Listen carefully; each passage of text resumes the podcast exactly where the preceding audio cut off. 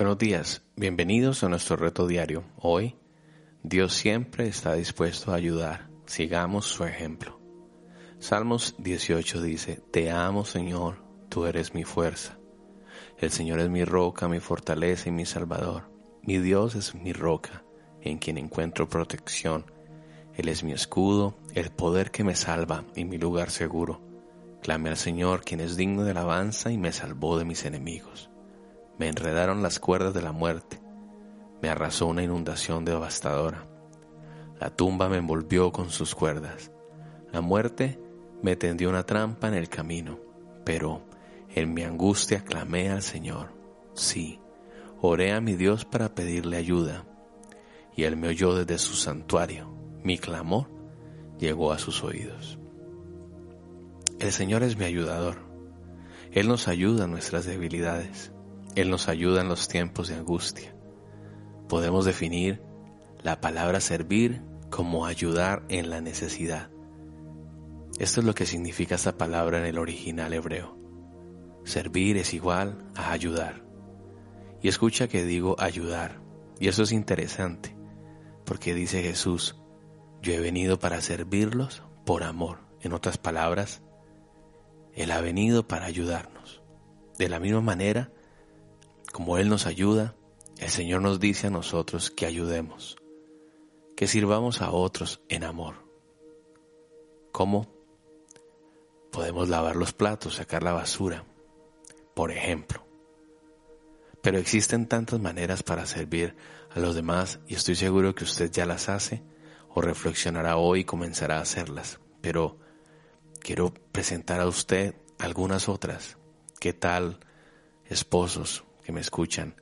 Ayudar a nuestras esposas a sentirse seguras y amadas con nuestras acciones. No las servimos solo trabajando y trayendo el dinero a la casa, aunque eso es bueno. El Señor nos dice en el Salmo 46, En mi angustia clamé al Señor, sí, oré a mi Dios para pedirle ayuda. Él me oyó desde su santuario. Él me oyó. Creo que el Señor también nos está diciendo a nosotros que hagamos lo mismo, que oigamos el clamor de las personas, que oigamos la necesidad que tienen nuestros hijos, la necesidad que tienen nuestras esposas o tu esposo o nuestros amigos. La Biblia nos motiva a que usemos palabras de afirmación, por ejemplo, o de confrontación para ayudar a nuestras familias a crecer, a nuestros hijos, Mateo 20:26 dice, entre vosotros no será así, sino que el que quiera ser grande entre vosotros será vuestro servidor, y el que quiera ser el primero entre nosotros será vuestro siervo. Definitivamente el llamado de Dios es a servirnos, a ayudarnos. ¿Cómo estás ayudando a tu familia? ¿Cómo estás ayudando a tus hijos? ¿Cómo estás ayudando a tu esposa? Salmos 46 dice, Dios es nuestro refugio y nuestra fuerza. Siempre está dispuesto a ayudar en tiempos de dificultad. Así como Dios es un refugio seguro, debemos ser nosotros un refugio seguro para otros, para nuestra esposa, nuestros hijos, un lugar seguro. Por eso te animo en esta mañana a que medites en la manera de cómo Dios está siempre dispuesto a ayudarnos. Sigamos su ejemplo y seamos de bendición para aquellas personas que Dios ha puesto a nuestro lado. Oremos. Amado Padre Celestial, gracias. Tu palabra dice que tú eres nuestra fuerza, nuestra roca, nuestra fortaleza y nuestro Salvador.